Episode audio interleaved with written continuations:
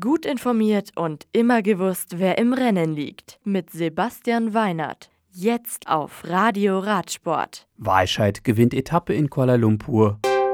Pogacar holt Rundfahrtsieg in Valencia. Mulman Pasio, südafrikanische Meisterin. Valencia.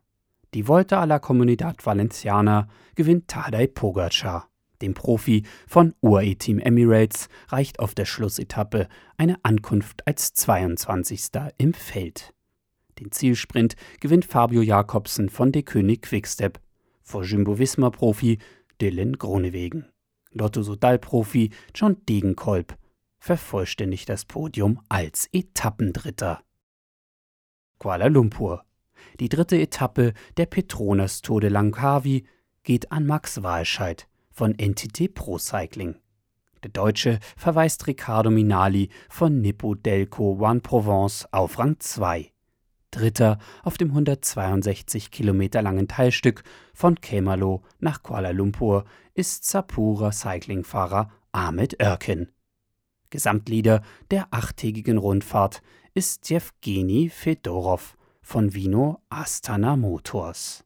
Die 156 Kilometer lange vierte Etappe mit Start in Putrajaya endet mit einer Bergwertung in den Genting Highlands. Zuvor sind unterwegs drei Sprint- und vier Bergwertungen auszufahren. Almasnak.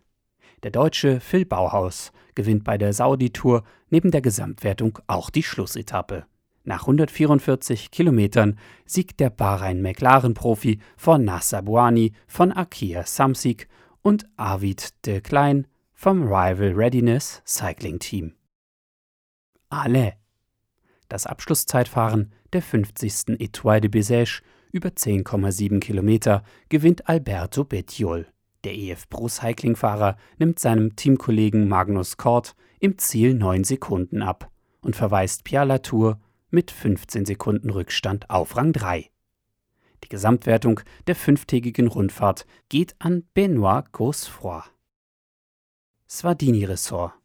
NTT Pro Cycling Profi Ryan Gibbons holt Gold bei der südafrikanischen Meisterschaft. Er gewinnt das 175 Kilometer lange Rennen vom Mitchelton-Scott-Fahrer Daryl Impey und Julius Yate von ProTouch. Bei den Frauen gewinnt Ashley Mulman Pasio nach dem Zeitfahren jetzt auch das Straßenrennen. Die CCC-Liv-Fahrerin setzt sich nach 104 Kilometern gegen Carla Oberholzer und Maurice Carmati von Cyclotel durch. Melbourne. Die Schlussetappe der Jaiko Herald Sun Tour gewinnt Caden Groves von Mitchelton Scott vor seinem Teamkollegen Diane Smith und EF Pro Cycling Profi Moreno Hofland. Die Schlussetappe im australischen Melbourne über 89 Kilometer wird mit einem Stundenmittel von 45 km/h gefahren. Die Gesamtwertung nimmt Jay Kindley von Sunweb mit heim. Das Radio für Radsportfans. Im Web auf radioradsport.de